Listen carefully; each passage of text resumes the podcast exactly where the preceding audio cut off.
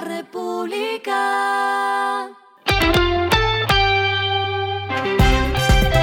Al final de la jornada, esto es lo que debes saber sobre el comportamiento de los negocios, las finanzas y la economía. Las movidas de hoy fueron. Según informó la DIAN, este año inicia el proceso que le dice adiós a las facturas de papel para ser reemplazadas por las electrónicas. La entidad informó que las personas que tengan puntos de venta y expidan las facturas con máquinas registradoras se verán obligados a hacer la transición. Entre el 1 de mayo y el 1 de noviembre son los plazos establecidos para la implementación.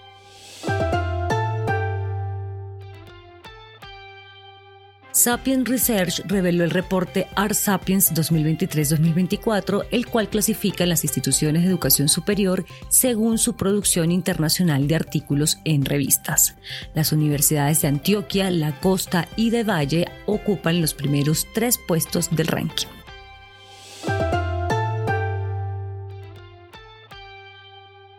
El Gobierno Nacional y Geopark construirán comunidades energéticas en Casanare, específicamente en las zonas aledañas de las operaciones de la petrolera. El anuncio se hizo durante una visita al bloque Llanos 34 en el sur del Casanare, donde se origina alrededor de 7% de la producción total de petróleo de Colombia. Lo que está pasando con su dinero.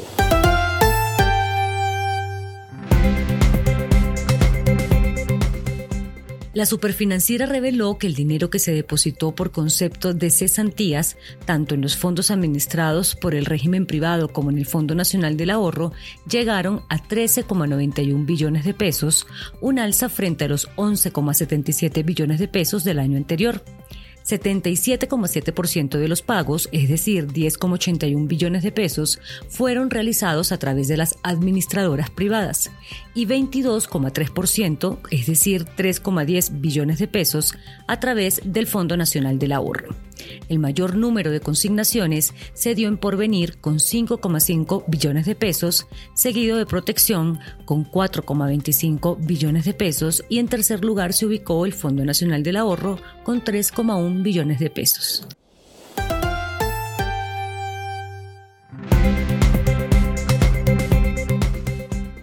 Los indicadores que debe tener en cuenta. El dólar cerró en 3.909,89 pesos, bajó 6,72 pesos. El euro cerró en 4.207,82 pesos, subió 8,82 pesos.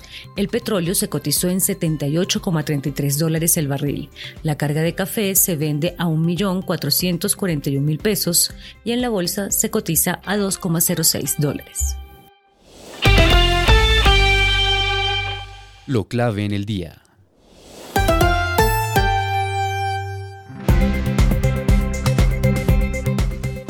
El DANE reveló este jueves que la economía colombiana creció 0,6% el año pasado, su menor ritmo de crecimiento en los últimos 20 años, aunque se evitó el fantasma de una recesión luego de que se prendieran las alarmas en noviembre por una caída de 0,6%, dato que fue revisado a la baja a 0,3%, el crecimiento del PIB estuvo por debajo de las expectativas del mercado, que esperaba un incremento anual de 1,05%. La construcción, las industrias manufactureras y el comercio fueron las tres ramas que tuvieron mayores caídas en el año y jalonaron a la baja la cifra del PIB.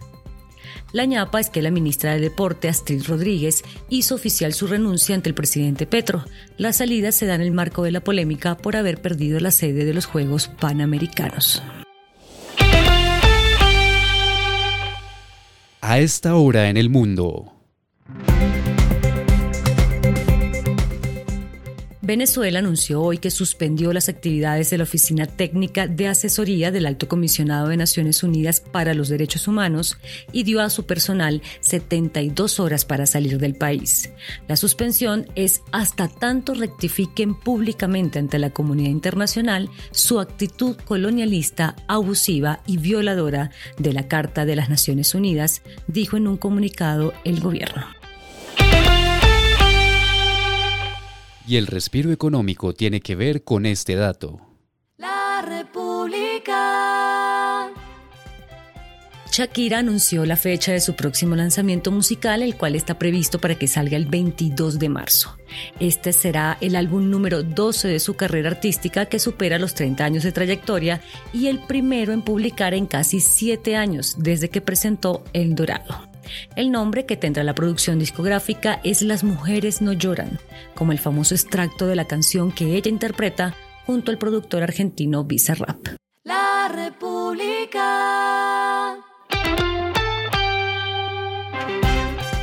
Y finalizamos con el editorial de mañana. Pilas, crecer 0,6% es no crecer.